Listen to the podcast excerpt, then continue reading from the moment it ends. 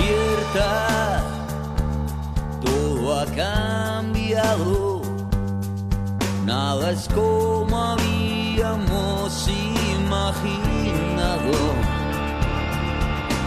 Esperas a que alguien mueva, pase lo que pase, no quedes fuera. 3 y 7 minutos, pues sí, con nuestro amigo Enrique Bumburi, que ya es como un clásico milenario, y con este mensaje, ¿no? Este mensaje que depende cómo se lea, en el sentido que el propio Enrique le daba, es muy interesante para los tiempos que corren.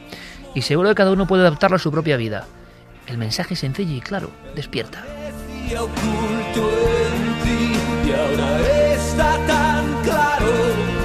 Es un día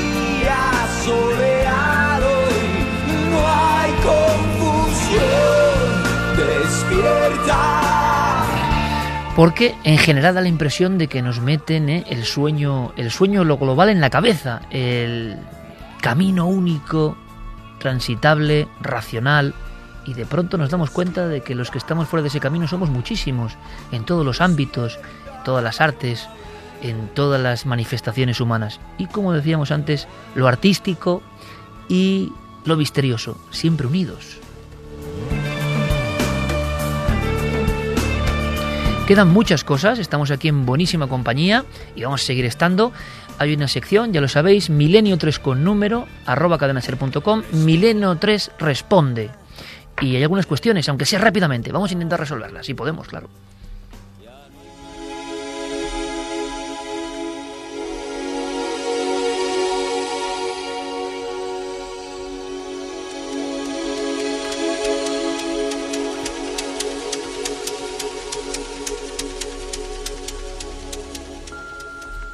Hola Iker y compañía, somos Nico y Belén, nos escribimos desde Toro, en la provincia de Zamora. Nos gustaría saber si se ha descubierto algo más sobre los priones, qué son exactamente y si se ha logrado sintetizarlos. Pregúntaselo a Santi Camacho que seguro que está al día en este tema.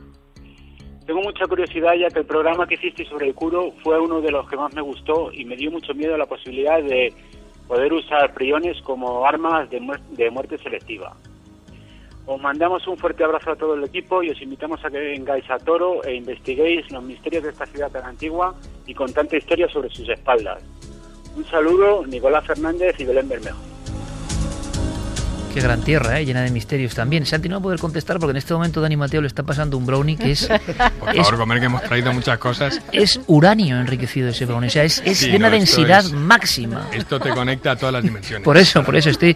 Nos han traído aquí intendencia nuestros amigos. Digo, Santi, no sé si va a poder responder.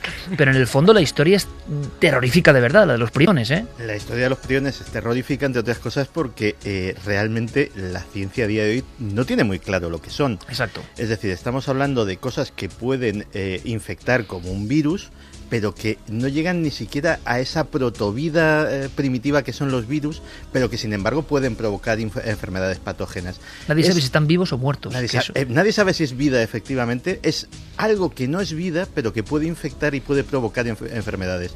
Y desgraciadamente nuestro oyente tenía razón. Eh, una de las posibilidades que se está intentando explotar en el caso de los priones es su potencial como eh, agente de armamento. no cabía duda, ¿no? No es más, hay quien sospecha que muchas enfermedades causadas por priones, en el fondo ha habido, sospecha, no podemos decir nada más, experimentos que han salido mal, ¿no?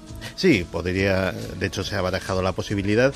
Y luego también, eh, otra cosa que hablamos en su tiempo aquí en, en Milenio 3, lógicamente los manejos de cierta industria alimenticia, en, este caso de la industria ganadera, de aquellos piensos en el que eh, a la vaca se le daba de comer vaca eh, y ese canibalismo llevado generación tras generación terminaba provocando que algo que era, que era improbable, que era que hubiese una enfermedad priónica, como sucedía con eh, los caníbales humanos. Exacto, Kuru. El kuru eh, venía precisamente de la ingesta de cerebros humanos por parte de determinadas tribus primitivas y así esa acumulación de priones terminaba provocando una enfermedad. Decía este amigo de Toro, estos amigos de Toro decían que les había impresionado el programa del Kuru y es que es tremendo porque morían con una risa, la risa de la muerte. Había unas convulsiones que provocaban risa y el Kuru se convirtió en una especie de maldición caso de priones caníbales. Hay que imaginar la escena porque todavía tenían el rito, como decía antes Clara Tauces, de comer el cerebro de otros. Y ahí se empieza a descubrir esa enfermedad. Otras siguen siendo un misterio todavía hoy, el ébola. Y por cierto, lo hablaremos la semana que viene. Pero, ¿sabíais que, por ejemplo, en Nueva York ha habido episodios hace bien poco de peste bubónica? La peste negra. Y que en lugares de Europa desarrollada ha habido peste negra. Esa misma peste que generaba miedo, ritos, eh, hogueras, piras, demonios, ángeles. Bueno, pues de eso hablaremos la semana que viene. Pero están investigando ahora mismo nuevos brotes. Sorprendente. Más preguntas. Buenas noches, amigos de Milenio 3. Soy Oscar de Madrid. Y os quería preguntar sobre el caso Palomares y el campamento Wilson. En septiembre visité la zona y descubrí que hay una parcela colindante a viviendas en medio del pueblo, vallada y con advertencias sobre la radiactividad. Tras verlo investigué y me surgieron algunas preguntas. ¿Existe algún riesgo para la salud, aunque sea mínimo? ¿Quedó la zona completamente limpia de contenidos radiactivos? ¿Tenemos un cementerio nuclear en España no reconocido oficialmente? ¿Hay algún indicio de que exista una quinta bomba no encontrada? Muchas gracias, amigos. 3 y 12 minutos, la historia de Palomares. Hay varios libros de verdad imprescindibles. Uno, por cierto, de la duquesa de Medina Sidonia, que es para leerlo como reportaje de una mujer valiente eh, en aquellos años cuando se mete ahí a investigar esas bombas atómicas caídas sobre España en la operación Broken Arrow. Solo podemos decir una cosa, nuestro compañero Paco Pérez Caballero está investigando una serie de cosas, las vamos a contar y yo creo que daremos respuesta, tenemos que tener los análisis, pero estamos trabajando en ello, en saber qué ocurrió realmente en Palomares, qué fue de aquel campamento, que es el primer campamento de investigación eh, de desarrollo nuclear sobre una población que existe en el mundo, el campamento Wilson. Eh, después de la Segunda Guerra Mundial hay un accidente aéreo, se tapó prácticamente todo en la época del franquismo, hay que decirlo, y la información sigue saliendo hoy un poco maldita con cuentagotas, porque da mucho miedo. Pero daremos información. Y por cierto, hablando de Paco Pérez Caballero, nuestra bendición milenaria, porque precisamente en este instante Acaba de tenemos nacer un nuevo miembro en la familia. Su hijo Mateo, a las 2.40 Mira, de Mateo. la mañana. Sí, sí, sí, sí. La buena abunda. Felicidades. eh, espero ir al bautizo. Esperamos ir todos, Paquito, ¿eh? Cuida mucho a esa mamá que estará como loca ahora con su niño entre los brazos. Elena Miñambres, nuestra compañera y amiga, pues lo mejor. Y hablábamos, bueno, que os sirvan las palabras del principio del doctor Gurian de este programa, ¿no? Mm. Porque yo creo que, que los niños es lo más maravilloso y Al cercano final al divino que hay. también bendiciones milenarias también para otro Mateo. ¿Ah, sí? Sí, sí, va la noche de Mateos. Venga. Parece una serendipia de estas. Continuamos. Me llamo Pablo, llamo desde Zaragoza y me gustaría saber qué ha pasado con aquellos supuestos pelos del Yeti, hallados creo que en el Himalaya, no sé si me equivoco, que iban a ser sometidos a pruebas de ADN. Me gustaría saber qué ha pasado con ellos o si al final ha quedado en agua de borrajas. Muchas gracias por el programa y gracias por hacernos felices. Buenas noches. Gracias a vosotros. Eh, es que yo, no sé si se refiere a los que Los trajo de- Jesús Calleja, Los del oso. o, pero claro, que eran de esa zona. trajo unos que creo que todavía no han analizado. Claro, o, o se los- refiere a, a los de la doctora Ketchum en Estados Yo creo Unidos, los que de creo la que no. doctora. ¿Sí? Se refiere a eso, sí. Los Bueno, ¿cómo está el estado de la cuestión? En realidad, los últimos resultados que han salido en referencia al estudio de ADN de Yeti salieron en septiembre de este año, hace unos meses, por la Universidad de Oxford. Y ellos lo que dijeron era que se trataba de un híbrido entre oso pardo y, oso polar. Y esa es toda la respuesta que dieron. En realidad decían que esos pelos en concreto que ellos habían conseguido localizar eran de esta clase de, de oso híbrido, pero que aún así los investigadores de la Universidad de Oxford no descartaban la existencia, la posibilidad de la existencia de este Yeti, de este mítico hombre de las nieves.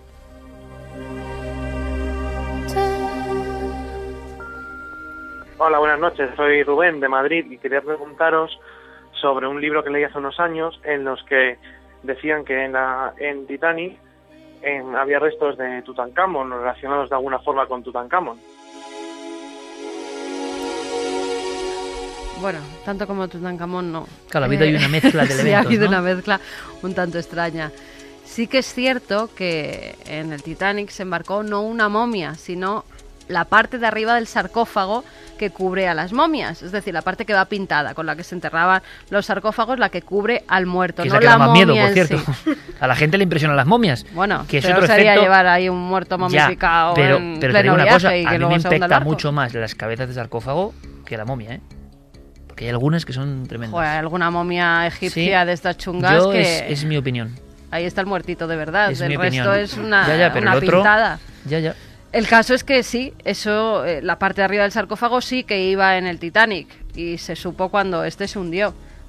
Que se relacionó eso y se Con contó una leyenda con la maldición. Podía haber afectado y que Es más, provocado el no solamente eso, dijeron que la momia fue rescatada en uno de los botes salvavidas, que la momia llegó a Nueva York, que se metió en otro barco para ser trasladada a Egipto y que ese otro barco se hundió. Bueno, todo eso ya es leyenda urbana. Hay que tener cuidado además y Clara, tú que estáis haciendo un fenomenal trabajo en Más Allá, cada vez es más difícil también cribar la información porque determinados contenidos, por ejemplo, el efecto Lázaro, ¿no?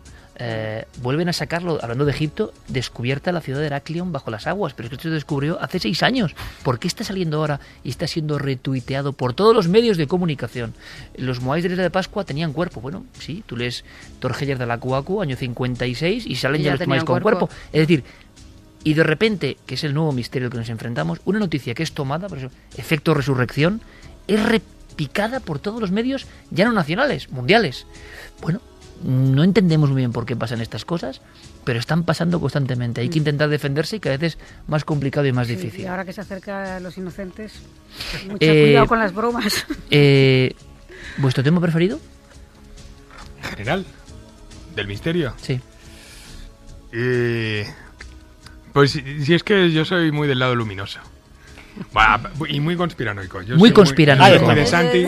yo soy Muy de Santi Camacho, ¿no? Sí, sí, sí. Yo soy muy de Santi, entonces en todo veo... Porque, porque además que estoy, Una- conven- una- estoy convencido que es verdad. Una que es clara para ti. Mira, yo eh, una cosa que me encantó fue escuchar en un programa que no tenía nada que ver con el misterio, que era el programa de mi actual jefe Tony Garrido, en los 40 principales. Buen amigo de esta casa. Y Pues de Tony Garrido, nuestro. pues tenía un programa que se llamaba Asuntos Propios e invitó a JJ Benítez. De esto hará, pues yo acababa de empezar en el, en el intermedio, se hará pues tres años. Y una tarde yo iba hacia el intermedio y estaba entrevistando a JJ Benítez y le pregunto, JJ, tú que siempre sabes lo que hay detrás de las cosas, ¿tú crees que detrás de esta crisis que estamos viviendo en Europa hay algo? ¿O es todo un cúmulo de desgracias? Y respondió JJ, mira, es que te lo diría, pero te vas a reír. Y dice, hombre, no, venga, hombre, que no me río. Me dice, pero que parecía un chiste. No, no, es que si te lo digo te ríes. No, venga, no, no me río. Dice, muy bien, pues te lo puedo decir entonces. Sí, dice, pues mira, detrás de esta crisis están los de siempre. Están los putos gringos. Eso se oyó en Radio Nacional una tarde. Pero no me extraña, porque Juanjo lo ha mantenido siempre, ¿eh? O sea, Pero a mí me encantó. Y claro, a Tony se le escapó una risa. Hombre, hombre, Juanjo. Bueno, me lo ves, ya te he dicho que te ibas a reír. Esta, esta gente intenta 100 al cabo del año y le sale media. Pero la que le sale, le sale muy bien. Elena, ¿y tú? Eh, a mí me gusta mucho. em, en general. Habla, hombre, habla no de sé, de es que, es que me siento habla de los un poco visitantes. presionada. No. A ver, sí, es cierto. Yo a mí me gusta mucho el misterio, en general. En general. Y es cierto que, que el tema de entes, espíritus, eh, figuras fantasmagóricas, casas Venga, encantadas. dicho y hecho. Pues enseguida vamos a ir con una cosa ¿En de esas que trae Javi Pérez. Hombre, aquí dicho y hecho. Pero antes, pero Eso es que has antes... tenido alguna experiencia, Elena. Algún Seguro. día nos lo contarás. Se ha tenido mil. Yo sé- es que me da mucha envidia. A mí nunca me pasa nada. Bueno, El día que te pase a lo mejor prefieres que no te hubiera no, pasado. no, ¿eh? no, no. Yo creo que sí que le ha pasado Sí, también. me ha pasado una. Vale. Con Elena. Pero gracias a Elena, ¿lo ves? Yo Bueno, pero, no. ese- al final es que rascamos un poco y todos los personajes célebres también tienen sus encuentros con el misterio. Mm. Lo que pasa es tendrá que luego, bueno, las investigaciones. Igual es como Clara, ¿no? Que es un poco imán ahí para Sí. traer Eso es una leyenda urbana que me estáis poniendo encima. No, pero es que es verdad. Es que es verdad. Bueno, yo os pido que mm, en los siguientes minutos estéis muy atentos. Santi lo va a comprimir. Hicimos una primera parte delicada y polémica la pasada semana. Lo decíamos, son conspiraciones que van más allá incluso de la conspiración. En estas es difícil no creer, sino que parece que nos influyen a todos. Ni siquiera es cuestión de gobiernos, o sí, no lo sé. Santi Camacho, segunda parte de su más seguramente polémico dossier.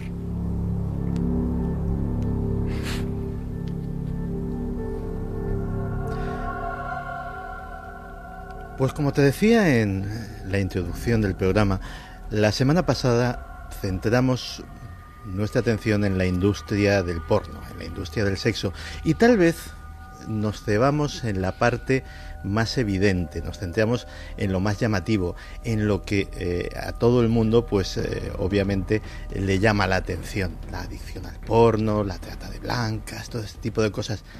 Pero, como te decía, ¿y si esto no fuese la causa de esa hipersexualización de la sociedad que estamos tratando, sino fuera simplemente una consecuencia, una industria que ofrece una mercancía porque existe una demanda.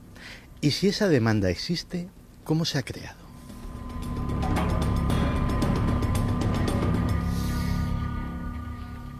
La semana pasada, y sé que muchos oyentes eh, hicieron caso a mi recomendación, recomendé un eh, documental que me llamó muchísimo la atención, que era El Imperio de los Sin Sexo, que trata de la curiosa relación con el sexo que tienen actualmente eh, los ciudadanos japoneses, un país donde hay una inmensa industria sexual y donde paradójicamente se practica el sexo menos que en ningún otro lugar del planeta. Así que hoy me he animado y voy a hacer un par de recomendaciones más. Hay películas, el buen cine siempre lo hace, que marcan el signo de los tiempos, que nos señalan dónde estamos y qué hacemos.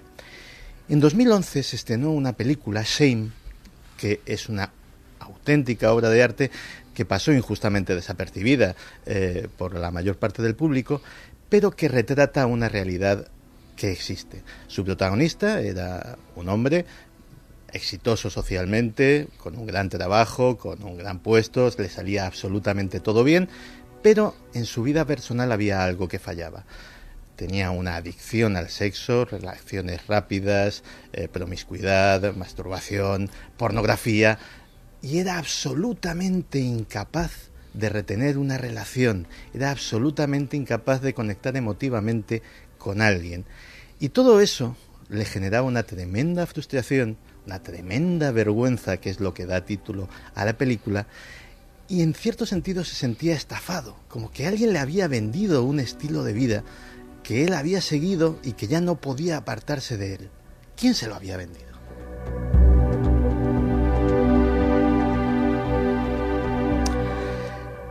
La respuesta puede estar en la otra recomendación de esta noche. Son los documentales de Adam Curtis. Adam Curtis es un gran eh, sociólogo y un gran director de documentales que trabaja esporádicamente para la BBC y para la BBC eh, hizo una serie de documentales, una de ellas se titula La trampa, en la cual mantiene una tesis y la documenta muchísimo con eh, innumerables testimonios, datos históricos, es prácticamente imposible encontrarle un pero a su argumentación y su tesis es absolutamente escandalosa. De hecho, llama mucho la atención que le hayan dejado hacer una serie de programas en una televisión pública eh, haciendo este tipo de argumentaciones. Y es la siguiente. Desde el final de la Segunda Guerra Mundial hasta nuestros días, las modas, las tendencias, los movimientos, absolutamente todo, desde el Tea Party, los neocon, hasta los hippies y el integrismo islámico, nada ha nacido de una forma espontánea. Todo ha sido diseñado, todo ha sido concebido desde think tanks, desde fundaciones, desde eh, consejos de administración. Todo ha sido manipulado para que estemos exactamente aquí, en Pakistán, en Noruega o en Nueva York, como alguien quiere que estemos.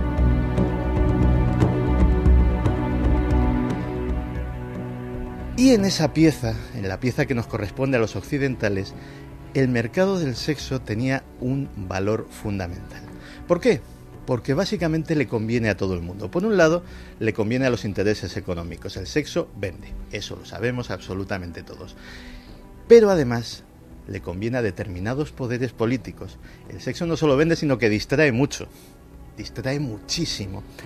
Todo empezó, según eh, la argumentación de Adam Curtis, con un individuo que se llamaba Edward Bernays. Edward Bernays eh, vivía en Nueva York, eh, fue posiblemente el padre de las relaciones públicas y tenía un curioso parentesco, era sobrino de Sigmund Freud. Y a él se le ocurrió una idea absolutamente revolucionaria, una idea que le hizo ganar mucho dinero y que fue el nacimiento de la publicidad y las relaciones públicas tal como las conocemos actualmente. Su idea era la siguiente, ¿Y si cogemos todo lo que ha escrito mi tío, todos sus conocimientos sobre la mente humana, sobre la influencia del sexo en la psique y en los intereses del ser humano, y, lo aplicamos comercialmente? No como hacíamos hasta ahora de sacar a una señorita en bañador para anunciar un alimento, sino de una manera científica, procurando manipular la mente de los consumidores.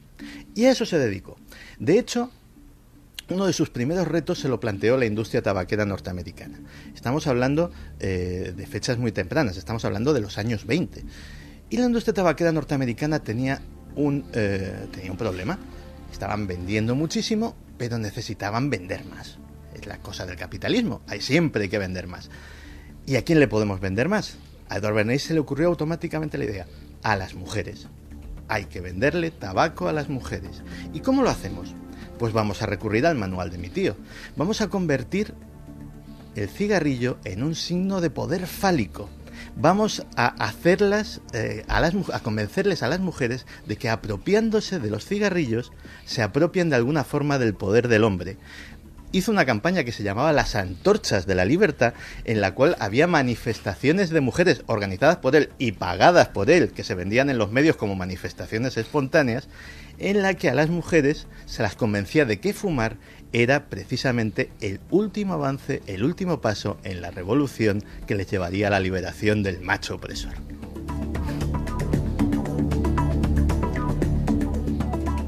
Con el tiempo, eh, cuando ya Eduard Bernays pues, ya fue historia de la, publicidad, eh, la cosa se fue mm, sofisticando aún más. Se gastó muchísimo, muchísimo dinero en estudios psicológicos para determinar qué era eh, lo que podía hacer que la sociedad de consumo siguiera funcionando y siguiera funcionando a una velocidad cada vez más rápida. Y se llegó a otra conclusión. La sociedad de consumo solo depende de una cosa, de la insatisfacción cuanto más insatisfecho esté el ciudadano, cuanto más insatisfecho esté el consumidor, más vamos a vender porque más va a querer para llenar ese vacío de insatisfacción. ¿Y dónde se le puede hacer más infeliz, dónde se le puede hacer más insatisfecho? A través del sexo.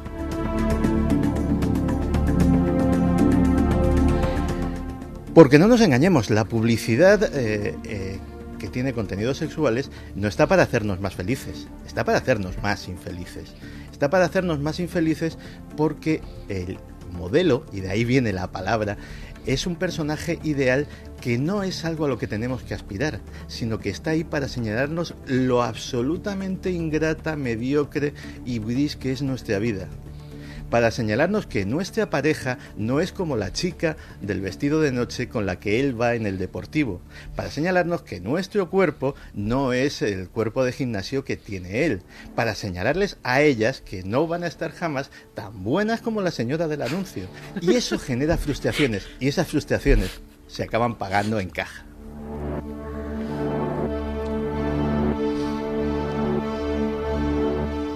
Por otro lado, eh, esto que ha revertido en importantes dividendos en la industria, prácticamente ha sido utilizado por todas las industrias del entretenimiento. Básicamente la publicidad le saca su rendimiento, pero se lo ha descubierto la música en época relativamente reciente, se lo ha descubierto la industria del cine casi desde siempre, se lo ha descubierto la televisión, se lo han descubierto hasta los videojuegos. Prácticamente todo el mundo ha descubierto el truco más viejo del mundo. Con sexo se vende cualquier cosa.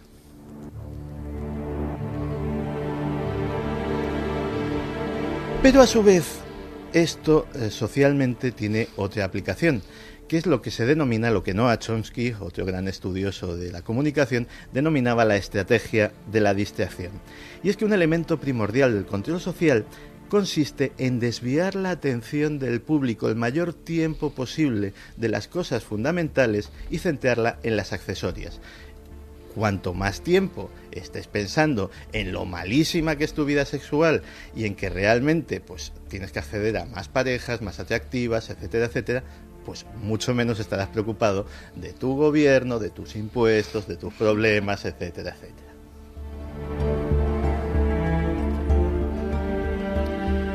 Las consecuencias, pues eh, recientemente se ha acuñado un término que no es mío, que es el de hipersexualización de la sociedad.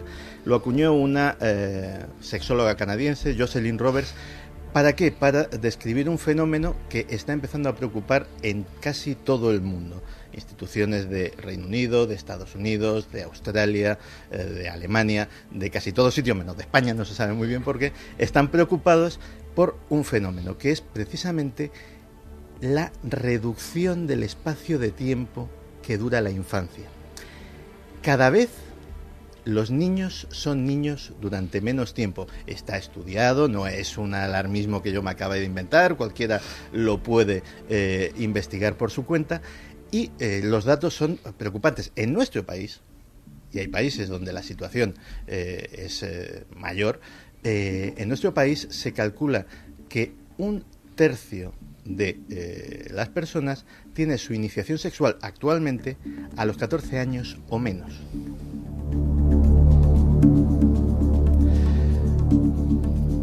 Por otro lado, preocupa mucho que lo que podría ser, y algunos lo estarán pensando, dirán, bueno, pues es un avance en la libertad sexual, tampoco tiene eh, mayor problema, nos estamos poniendo demasiado moralistas, etcétera, etcétera, pero es que el modelo de sexualización que nos están vendiendo en la publicidad, en la televisión, etcétera, etcétera, está revirtiendo en que los comportamientos sexuales, sobre todo de los varones, estén revirtiendo décadas hacia atrás. El machismo de las generaciones más jóvenes es algo absolutamente inédito desde hace años en la sociedad occidental. ¿Por qué? Porque básicamente lo que se les inculca es la cosificación de las mujeres. Las mujeres son objetos. Curiosamente, ellas mismas, las, las jóvenes, se perciben a sí mismas como objetos e intentan agradar a los varones y estamos volviendo a una rueda que creíamos absolutamente superada, qué sé yo, en los años 70. Pues no, estamos volviendo posiblemente a comportamientos sexuales que parecen tremendamente modernos y son propios pues de principios de siglo.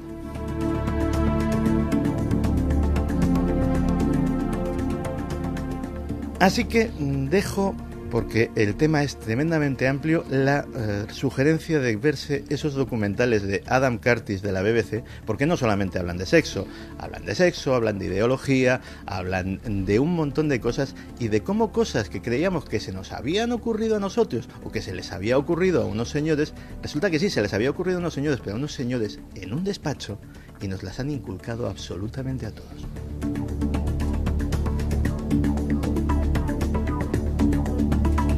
3 y 33. Con Santiago Camacho nos ocurre algo. Nos habla de cosas que en el fondo reconocemos, que sabemos que nos afectan, que están ahí, pero alguien tiene que hablar claro, tiene que hablar sencillo, tiene que contarlo quizá a estas horas con esta música, luego sabemos el eco que tiene. Pero uno reflexiona y dice, es la expresión, ¿verdad? Ahí va. Sí, es cierto. Por lo tanto, estas son las conspiraciones más de fondo, más allá incluso del 11S, del 11M, de la muerte de Kennedy, hechos concretos y puntuales que pueden ser gravísimos, hay unas corrientes de modificación del comportamiento brutales. Y las personas no somos conscientes de cómo somos a veces títeres gobernados. ¿Por quién exactamente? Eh, ¿Son personas concretas? ¿Es el sistema el que ya funciona así? ¿Hacia dónde nos lleva ese sistema? Claro, son preguntas demasiado incómodas hasta para los más conspiranoicos, porque estas entran de lleno en lo que consideramos que es nuestra libertad, lo que hemos logrado, qué estamos haciendo, hacia dónde va la especie humana. Bueno, hay diferentes teorías. Algunos piensan que la evolución proseguirá hacia un ser más espiritual, más conectado con lo que importa, más sensible. Sin embargo, lo que observamos, se puede hacer una media, el hombre es más sensible, como es lógico, tendría que ser así, o más evolucionado, o no. Hay algunas películas que en tono de humor le dejan a uno boquiabierto. Hablan de involución, constante involución. ¿Será cierto? A veces hay que preguntarse estas cosas, quizá en mitad de la madrugada, ¿no? Porque lo que es seguro es que muchos medios no se van a contar.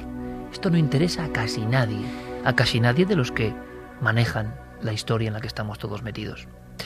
En fin, reflexiones, yo no sé qué opina nuestro público, siempre Santi con el dedo en la llaga. Yo tengo que decirlo, el tema es interesante, porque para algunos meterse con eso es algo sagrado, no se puede hacer, como con otras muchas cosas. Y sin embargo nos da la sensación de que allí están las auténticas batallas mentales de fondo, los auténticos programas de lavado de cerebro de fondo. Y nosotros, Santi, seguiremos avanzando, porque aquí, de momento, y espero que durante mucho tiempo, como ha sido siempre, tenemos libertad. ¿Qué dice el público? Pues mira, Montaña Sánchez dice sexualizan hasta los anuncios de productos para lavar los platos. Yo me pregunto, ¿es necesario? Beatriz dice que la clave de la sociedad de consumo es la insatisfacción. Amén, nos crean necesidades artificiales, hay que vender. Miguel López, a mí esta forma de manipular a la gente me acojona, más si cabe escuchando a Santi con esa claridad meridiana. Sam dice que Nave del Misterio y Santi Camacho que somos mejor que el porno. Fritango con la segunda parte del dossier de Santi Camacho estoy alucinando aún más que la semana pasada. Miguel Ángel dice que también es anticamachero. Como Dani No me Mateo extraña, no me y extraña. que el relato de JJ que es genial. Nos hablaban también de eso que has dicho de la peste y es que Lucía Pinazo dice nuevos brotes de peste justo cuando sale el libro de Dan Brown sobre la peste. Qué casualidad. Fuller me he quedado todo loco de que la vía podría ser un holograma. Bueno, ahí, ahí, de eso hablaremos también y hablaremos en breve sobre todo las investigaciones un poco complicadas, ¿no? La vida en holograma. Pero y lo el- y dijo el- Calderón de la Barca Sí. sin ciencia hace muchísimo tiempo. y el universo, otro holograma, ¿no? Y el O sea, universo finito, finito también. Exacto. Porque parece ser que hay fin. Yo os Y invito. mundos paralelos de otra vida de, Además. después de esta. Adelante. También lo ha dicho la ciencia. Mañana tenemos un programa impactante con muchas cosas que están pasando en España, pero con cosas siempre nuestra idea es que sean esperanzadoras, ¿no? En el fondo, aunque sea el tema más sombrío, que tengamos luz para investigar, para saber cómo ahora vamos con un caso de Javi Pérez Campos que está ocurriendo, ha ocurrido y que es otra cara del misterio. Pero os digo una cosa, y lo contaremos yo creo que en un par de semanas. El doctor Gaona, que es uno de esos, lo hablábamos fuera, uno de esos científicos que da el paso y que de pronto se encuentra con que todo lo que creía que no existía, vaya existe, está haciendo unos experimentos sobre la mente y la materia. ¿Os acordáis del proyecto de conciencia global? ¿Cómo afecta la mente a la materia? ¿O cómo afecta lo que todos nosotros pensemos a algo concreto? Bueno, pues eso llevado casi al cubo. Y antes de escuchar ese caso de Javi Pérez Campos, permitidme eh, daros las gracias porque ayer los principales portales de televisión sacaban la noticia, el informe del año de Twitter y después del fútbol y de los compañeros de punto pelota. El fútbol sabemos lo que arrastra y nos parece genial, practicamos todavía. Eh, Tú. yo, del equipo yo sí. Bueno, y Fermín, y Fermín, y Fermín. Y Geray, pero Geray es que se ha dejado un poco, ya no viene con nosotros, esos torneos terribles, volverá, volverá el gran Geray, el arte gaditano en la cancha. Pero eh, nos hemos quedado impresionados, hay que decirlo, y hay que agradecerlo, ¿no? A tanta gente, lo decía antes de nuestro compañero y amigo Dani Mateo, de, de, bueno, pues el cable que nos ha echado muchas veces, del trabajo de Anaís, a la que mandamos Anaís Pascual un abrazo grandísimo de todo este equipo, que también es tu familia, un abrazo pues a Carlos, a Guillermo, a Diego, a todos los que están, a Sergio en la red, ¿no? Y resulta que ese informe tan aséptico, pero para nosotros es importante, ¿no? Es el inconsciente colectivo un poco ahora. Para bien, para mal, criticando, hablando, pero sin dejar indiferente. Resulta que el programa eh, a la cabeza también cuarto milenio, ¿no? Pues nos sorprende mucho y os damos las gracias. El primer informe, digamos, de Twitter del 2013 sobre televisión. Gracias a todos los que en la red habláis de nosotros, incluso para criticarnos, incluso porque no os gusta nada, lo que queráis, pero escuchando. Y os lo agradecemos muchísimo. Para un programa tan pequeño como puede ser Cuarto Milenio, en un late night, eh, bueno, pues es una sorpresa gigantesca. A lo mejor es que somos muchos más de los que creemos, ¿no? Y que nos interesan estas cosas. Y a lo mejor, como decía Bumburi, estamos despertando. No sé hacia dónde, pero desde luego nos emociona mucho esta noticia. Así que gracias a toda la gente de las redes sociales, de Twitter en concreto, que habéis convertido pues a Cuarto Milenio en ese, en ese hito, ¿no? Increíble. Bueno, dicho esto, porque es de lógica ser agradecido, vámonos a ese misterio que nos decía Elena que le encantaba y que es ese misterio puro de lo que puede ocurrir dentro de un domicilio y además con niños de protagonista. Por cierto, Javi, antes de eso, ¿alguna información nueva sobre ese caso que tenías en vivo? No. No, de momento nada. Sobre todo porque, bueno, por respeto un poco a esta joven que lo estaba pasando francamente mal. Está más tranquila. hemos, eh, claro, ella está más tranquila. No está escuchando el programa, por supuesto, para no sugestionarse, Sí. ni quiere hablar de ello para no autosugestionarse también. Y bueno, ha preferido pues eh, dedicarse a otras cosas. Está en el salón, desde luego, y decía que va a pernoctar allí. Por lo menos mañana llegan sus compañeros, eh, volverá a estar acompañada, pero es que lleva dos días sola y son los dos días en los que, como comentaba, se ha intensificado el fenómeno. Bueno, ¿vamos a Galicia? Sí. Venga.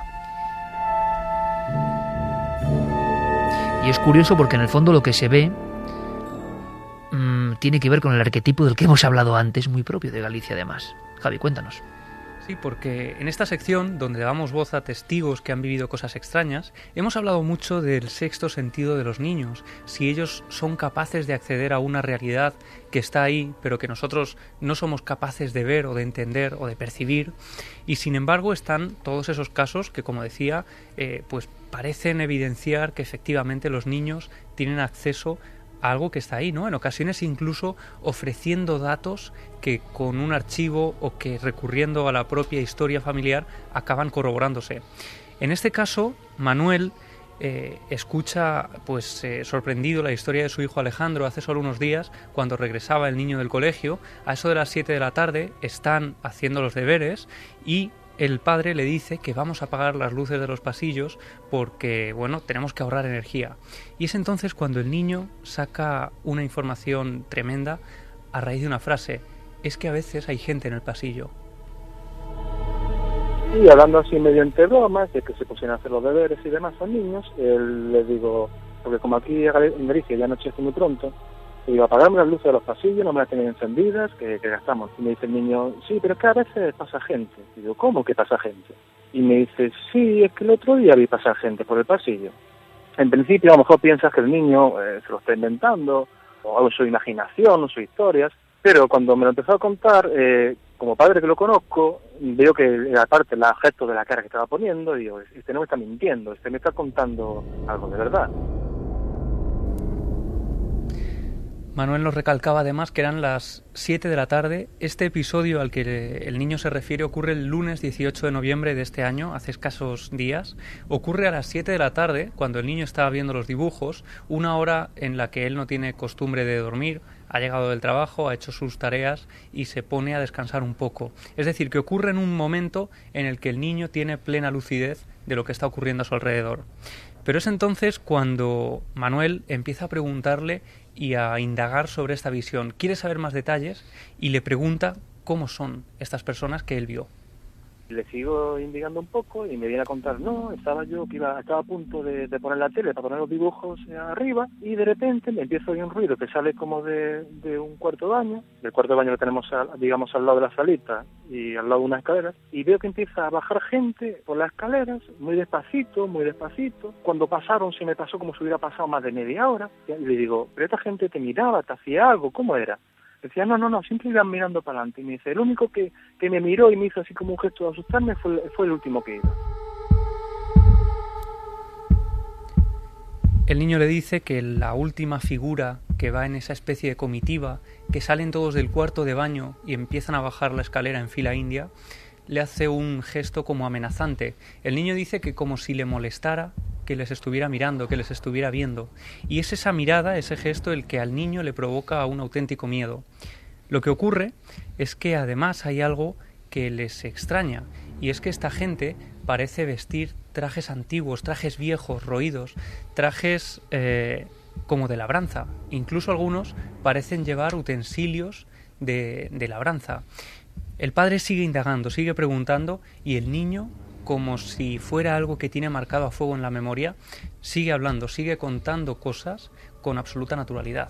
Dice, no, eran gente de tu edad, eran gente joven, no alrededor de 30 años. Su ropa eran como ropa envejecidas. Lo más extraño era que decían, unos llevaban una especie de antorchas y otros llevaban una especie de tridentes, como unas orcas de madera. No me dijo tridente, me decía, hay unos palos con una formación de oro. Y le digo, a ver, dibújamelo, me lo dibuja y me está dibujando una especie de orcas o tridentes. Y decía, oye, ¿cuánta gente era? No sé, yo empecé a contar que eran unos 10 adultos y 5 niños. Yo le decía preguntando, pero vamos a ver, ¿tú reconocías a alguien de los que iban ahí? Y me decía, no, solo reconocía, había una persona que vimos hoy en el supermercado. yo, ¿qué? Sí, sí, es una persona que hoy, hoy coincidimos hoy. A mí la primera impresión, lo primero que se me vino a la mente, digo, ¿que niño ha visto la Santa Compañía? Claro, está ocurriendo en Galicia, allí hay cierta tradición de, creer en esa santa compañía y cuando el niño cree ver o cree relacionar a una de esas figuras con un vecino que ve en el supermercado unas horas antes, eh, piensan que puede haber fallecido o que puede ir en esa comitiva por eso, ¿no? Por la creencia de que la Santa Compañía siempre lleva a una persona que, ha fallecido recientemente. Es una persona que no conocen, con la que no tienen contacto directo, por lo que no han podido tirar del hilo para saber si esta persona pues ha muerto recientemente. Pero lo más tremendo, Iker, es que cuando la hermana pequeña de, de este niño, de Alejandro, escucha lo que está contando su hermano, ella se atreve a relatar otra experiencia que también vive en su propio dormitorio ya cuando empezó a contar esa historia, la hermana me dice, sí, sí, pues yo a veces me he encontrado con, que nota que en su habitación mm, hay gente como que, que, se asustó mucho porque de repente vio aparecer a, su hermano debajo de la cama, o sea, como asomándose, asomándose por la cama, y, que tenía en la cabeza una herida enorme en la cabeza, que dice que chilló, pero que cuando fue a encender la luz ya todo se había desaparecido. Lo que ve la niña es una figura infantil asomándose entre las sombras de la cama, con esa herida en la cabeza, y ella, por el parecido con su hermano Alejandro, lo relaciona con él. Ella cree que es su hermano. Pero como contaba, el niño desaparece cuando enciende la luz. Pues esta persona, Iker, eh, Manuel, ha estado indagando también en la historia del domicilio para ver si había algo que pudiera tener que ver con este tipo de visiones. Y también nos cuenta eh, cómo está ahora su hijo Alejandro y qué reacción tiene al recordar este episodio. Mi casa es un edificio de nueva construcción, en una zona donde, entre comillas, no, no hay nada extraño, nunca había pasado nada. Lo único más destacable a lo mejor es que a unos 100 metros hay un camposanto antiguo de la zona. Ahora lo que sí me doy cuenta que a lo mejor tengo que insistirles más en que vayan apagando las luces por los pasillos que van pagando. La verdad es que ya es reacio hablar del tema. No sé si es que a lo mejor lo sigue viendo o sigue viendo algo extraño y no quiere contármelo por miedo a recordarlo o simplemente el recuerdo de aquella vez la ha dejado tocado.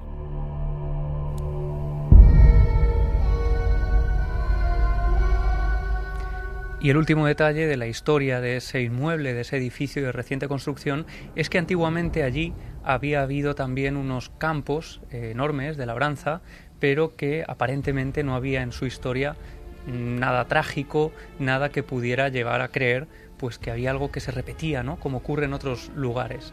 Pero sí que también relacionaba la visión de esa gente que parece vestir con esos trajes de, ir a, a faenar, pues con el lugar que también está en, el, en ese inmueble, lo que había allí antes. Un padre hablando de sus propios hijos, con esta naturalidad también, y lo lógico y racional, repito, es pensar alucinación, fantasía, pero sea lo que sea, qué fuerza iconográfica, ¿no?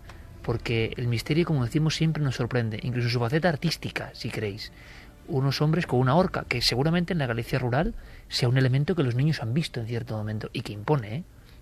Porque en la Galicia digamos, de los campos, ver a alguien que te sale a veces eh, que está parado en un camino y ver esa especie, o de guadaña, son elementos muy, muy fuertes, ¿no? Ahora, el absurdo total del misterio. ¿Alguna opinión? Tremendo, tremendo caso. La fuerza, ¿verdad? La fuerza de lo que describe el niño, no es un fantasma, no es, es una comitiva precisamente por ser niños los protagonistas, para mí este caso tiene mucha más fuerza, porque em, no están contaminados, ¿no? Es un poco lo que explicaba antes eh, Elena, que bueno, nos ha estado comentando y tal, ¿no? Pues un poco unas historias que no vamos a decir aquí, pero sí que en cierta forma eso de, no, esto de esto no hables o de esto esto no existe, es la primera reacción de los de los padres. En cambio este padre lo que ha hecho ha sido justo lo contrario, indagar, dejarles hablar, dejarles expresarse y ver qué es lo que pueden haber eh, visto, ¿no? Y, estas visiones, vamos a decirlo así, a pleno día, no están durmiendo, no, no podría ser a lo mejor un terror nocturno, algún tipo de fase eh, hipnagógica o hipnapómpica, ¿no? que, que se manifestara antes o, en la fase posterior al despertar del sueño. Es decir, a mí me da eh, que puede ser un caso real, ¿Y el cementerio? Sí, que además lo ha dicho como el pasado, ¿no? Lo único que había un camposanto aquí a 100 metros. Sí, pero, pero jolín. Em, pero sobre todo, primero, hombre, esa humildad o esa honestidad que luego puede tener explicación, no lo sabemos, del padre. Es el padre el que está hablando, no está hablando un amigo, un es el padre con sus hijos. ¿eh? Bueno, y fíjate, lo comparaba con la Santa Compaña. En este caso, el niño no los ve encapuchados, sino que ve personas eh, que van vestidos con ciertos ropajes, pero siempre si vamos a la tradición de la Santa Compaña, la última persona de la fila es la que se vuelve para ver al vivo que le está contemplando. Lo que pasa es que la Santa Compañía no suele aparecerse en las casas, o por lo menos no tenemos testimonios o relatos que hablen de Santa Compañía en casas. Sí alrededor de ellas, sí por fuera, sí en los caminos, sí en los bosques, pero sí que es cierto que eso de volverse y mirar al niño fijamente y que le dé miedo es muy propio de los testimonios que hemos recogido muchas veces sobre personas que se han encontrado con esa comitiva de muertos. Me estoy acordando de un caso de una persona importantísima, de gran prestigio, descreída y que un día dices que es increíble. Tengo una casa en Galicia, en la Galicia profunda, y como cuando se te resquebrajan los esquemas, ¿no? Estoy mirando a la ventana, estoy leyendo un libro, tranquilamente, no muy tarde, y veo avanzando por el jardín una especie de formas flamígeras. Son uno intuye que son personas, pero es una forma casi de llama, que a la vez llevan otra llama en la mano, y la forma de la mano sí que se ve. Y van pasando tranquilamente en dirección a un camposanto, ¿no? Aquello le marca de una forma tan fuerte, no ha vuelto a ver nada de ese estilo. Pero dice, claro, yo no me voy a engañar a mí mismo. Y esa persona no voy a decir quién es, pero yo la entrevisté en su día y había que ver en su rostro esa sensación mitad eh, incredulidad todavía, pero por otro lo han visto mis ojos, ¿no? Y por supuesto no estaba bajo el efecto de ninguna... Y en Galicia, ¿no? Es decir, quizá hay un arquetipo, un sustrato muy antiguo de algo, algo que se presenta de una forma, o a lo que damos forma con nuestra mente, y que ronda por ahí desde hace mucho tiempo, no lo sabemos. Pero desde luego este caso, unos niños, una casa y otra cosa, Javi, hace menos de un mes, ¿no? El misterio, pese a quien pese, sigue con su película produciéndose y apareciéndose. La gente, por fortuna, es valiente, poco a poco, y va contándolo. Pero ¿cuántos casos como este de personas que no atreven a ser, no se atreven a ser traductores de lo que les pasa a sus hijos? Lo mejor es decir, oye niño, calla ya y, ni Y se no te ocurra a decir esto. de esto. Y no vuelvas. si no al psicólogo. Y no vuelvas a decir esto. Y los niños simplemente han contado algo De todas formas, para tranquilizar un poco al padre, eh, a los niños suelen tener una edad donde algunos eh, ven amigos imaginarios, ven cosas, y a determinada edad ya parece que ya no pueden contemplar o ya no acceden a ese mundo que la magia de ser un niño pequeño, de no estar contaminado, como decía Clara, por nada, hace que veamos la otra realidad. Eso se va pasando poco a poco, normalmente. Es así, es así los, los- los amigos imaginarios, entre comillas, pero claro, es que estos no son amigos. Sí, esto es otra cosa extraña, ¿no? Que pasa por ahí, es como una película que se vuelve a proyectar. Fermín, tenemos algo que comentar a nuestros oyentes rápidamente, ¿no, compañero? Pues así es, Seeker. ¿Sabéis qué libro está considerado como el fenómeno literario del 2013? Es Espejismo de Hugh Howey, publicado por Ediciones Minotauro, que está arrasando en las listas de ventas internacionales con más de 800.000 ejemplares vendidos. ¿Qué harías si vivieras en un mundo donde el aire que respiras pudiese matarte? En espejismo, si no te matan las mentiras, lo hará la verdad. Os voy a leer algunos de los elogios que se han cosechado. Por ejemplo, Juan Eslava Galán ha dicho, tengo espejismo en el estante de mis favoritos de ciencia ficción, junto a la película Black Runner. O David Pastor, director de las películas como Los últimos días o Infectados, dice que es extraordinario. Howey crea un universo subterráneo que no querrás abandonar.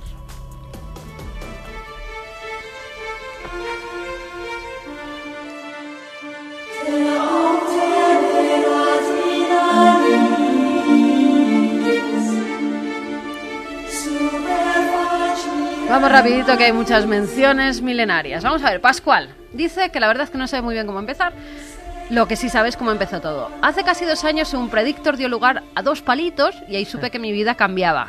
Que palito más palito era igual a ilusión. Y ahí empezó a crecer Mateo. Siempre quise la bendición de esta nuestra secta milenaria, pero nunca me atreví a pedirosla. Pero esta vez y debido a que la primera vez... Secta buena, ¿eh? Pero esta vez, y debido a que la primera vez que sentí su patadita estaba de fondo hablando Carmen, en ese momento supe que venía al mundo un milenario. Ahora, mientras doy el vive de las dos, algo adelantado, Mateo abre los ojos y dice papá, mientras de fondo suena la sintonía de Milenio 3. De verdad que esto es muy grande. Nos dice también que le acompañamos durante el embarazo y durante el parto, que somos parte de su familia una vez y que me vio a mí en el Chanadú de Arroyo Molinos. También es importante. Esto es paranormal también, ahí, sí. que cruzamos los carritos de los bebés y a punto estuve de saludarla y pedirle la bendición milenaria, pero que tampoco quise, no quiso ponerme. La en bendición un milenaria brete. es en el programa. Así que hoy dice que reúne todo el valor necesario y que nos ruega que nos deis esa bendición milenaria, pero más que a Iker, que esta vez que te calles, que es el Santa Sanctorum, que me lo pide esta vez a mí, porque para nosotros es nuestra papisa. Toma, ahora la papisa Juana. Así, tanto Mateo como yo os lo agradeceremos. Imagino que pasado un tiempo este programa se lo guardaré y se lo pondré y cuando mi niño pregunte por qué escuchamos a esos locos que hablan de temas tan raros, le diré, hijo, tú perteneces a una congregación muy, muy especial. Además, escucha, tienes la bendición de Carmen, que es la verdadera portadora del espíritu milenario. Por cierto, que es camachista también. Nos lo decía Pascual Jiménez. Pues, con qué bonita música además, ¿eh? Pues una bendición, pero de estas grandes, grandes, grandes para Mateo, esa bendición milenaria.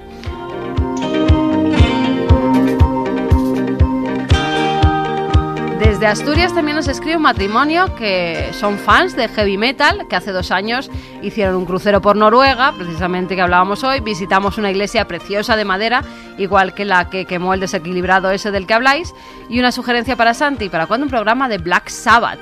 El tritono o la nota del diablo. Del viaje a Noruega nos trajimos un embarazo. Nuestro hijo Eric, un pequeño vikingo. Mandarle una bendición milenaria, tiene 18 meses y es lo mejor de nuestra vida. Os Sí, va. sigo desde el 2003. Algo está pasando extraño, ¿eh? Hay alguna persona que dice, ¿qué es esto de la bendición eh, milenaria? ¿no? Digo, bueno, pues surgió porque, porque las personas lo pedíais en hospitales en, y sobre todo con algo tan bonito como es el nacimiento de una nueva persona, ¿no? Claro, algunos niños ya sus padres han puesto el momento este, ¿no? Sí. Tiene que ser un, un alucine tremendo, ¿no? En el fondo, ¿qué queremos? Pues que la vida les sea grata, ¿no?